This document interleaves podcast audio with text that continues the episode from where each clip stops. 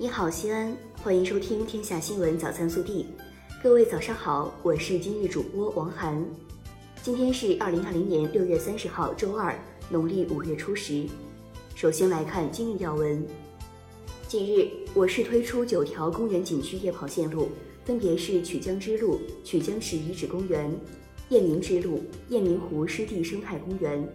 唐岩之路、唐长安城墙遗址公园。丹凤之路、大明宫国家遗址公园、城运之路、城市运动公园、汉城之路、汉城湖景区、长乐之路、长乐公园、会展之路、丝路国际会展中心线路、全运之路、鹿港运动公园夜跑线路。本地新闻，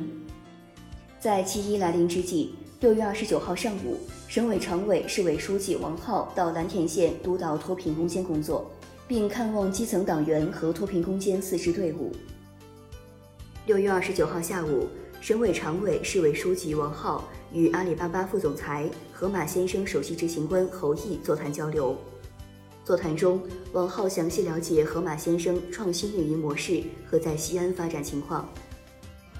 六月二十九号下午，省委常委、市委书记王浩。市政协主席、西咸新区党工委书记岳华峰与商汤科技联合创始人、首席执行官徐立座谈交流。王浩在座谈时说：“商汤科技是全球领先的人工智能平台公司，商汤科技西安研究院项目的落户将有力推动国家新一代人工智能创新发展试验区建设。”六月二十九号。市政府关于市级重点项目建设进展情况的报告提交市十六届人大常委会第三十四次会议审议。上半年，一百九十六个续建和一百一十七个新建项目完成投资一千七百九十五点五亿元，达到年计划的百分之六十四，带动一到五月全市固定资产投资增长百分之七点七。重点项目建设进展良好，九十七个新基建及其产业配套项目加快建设。总投资五千一百六十六亿元，年计划投资七百九十五亿元。一到六月完成投资四百九十九点二亿元，达到年计划的百分之六十二点八。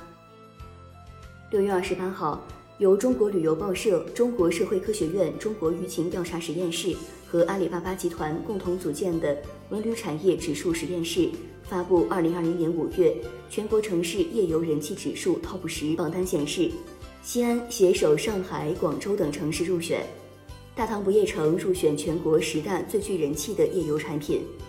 作为唯一入选的西北城市，夜间旅游成为我市坚持推动文旅融合高质量发展的重要引擎。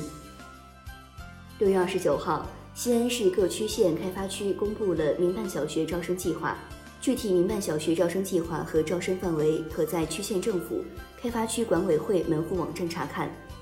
选择民办学校的学生需网上报名，报名时间为七月一号八时至七月五号十八时。六月二十九号，西安市教育局发布西安市二零二零年民办学校初中招生计划。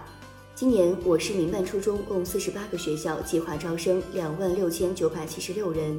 含直升四千五百九十四人，招生范围为西安市西咸新区。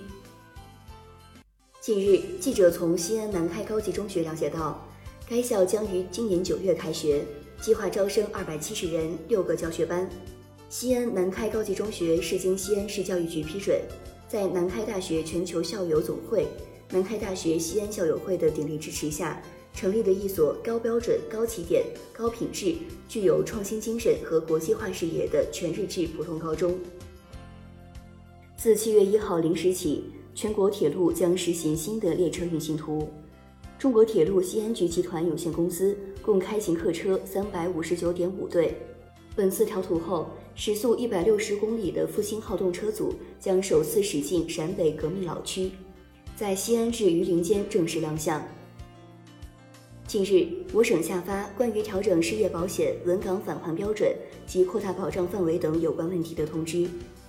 从提高失业保险稳岗返还标准、扩大失业保险的保障范围、延长大龄失业人员领金期限、阶段性发放失业补助金、阶段性提高临时生活补助、简化申领流程等方面做了详细规定。其中，符合条件失业农民工可申领一次性补助。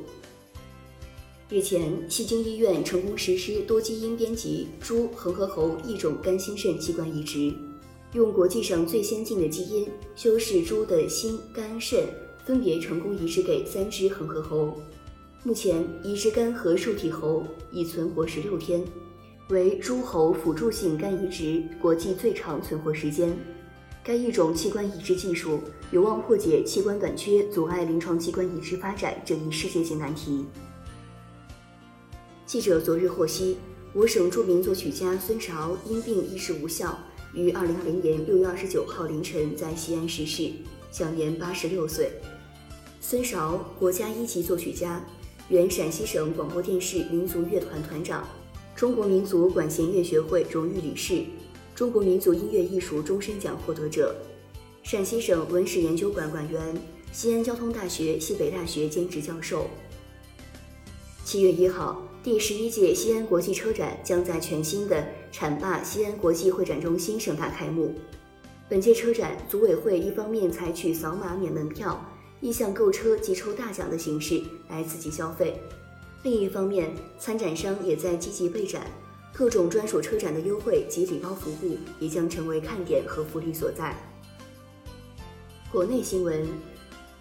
记者二十九号从公安部交管局获悉。修订后的《公安部道路交通安全违法行为处理程序规定》推出了非现场交通安全违法行为异地处理改革措施，在此前试点的基础上，六月三十号起全国全面实施。二十九号，中国银保监会消保局发布关于合理使用信用卡的消费提示，提示指出，信用卡如有欠款或拖欠年费情况，会产生息费成本，也可能影响个人征信。消费者在申请使用信用卡时，应充分了解信用卡季节性规则、账单日期、年费、滞纳金、超限费收取方式等信用卡相关信息。中国消费者协会二十九号发布的“六幺八消费维权舆情分析报告”显示，在六月一号至六月二十号，中国消协共收集到六幺八相关消费维权类信息六百四十八万条。主要集中在直播带货、红包活动、短信骚扰、假冒伪劣等。六月二十九号，教育部考试中心发布通知，决定对七月份海外考试做如下调整：恢复十个考点的托福考试，恢复三个机考考点、四个机考考场的计算机化雅思考试，与十二个纸笔考点的雅思纸笔考试，恢复八个考点的 GRE 考试与六个考点的 GMAT 考试。六月二十九号，国家卫健委专家组专家施国庆表示，新冠病毒可以通过间接传播，接触被感染者呼吸道飞沫污染的环境和物品感染，特殊情况下还存在其他间接传播可能性。二十二号，北京公布的病例调查结果显示，个别病例去过此前有过确诊病例的小区上过公共卫生间，感染者使用过卫生间，存在门把手和冲水按钮等部位被污染的可能性。也不排除粪便污染和环境空气污染的可能性。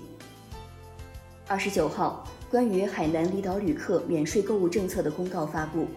自二零二零年七月一号起实施。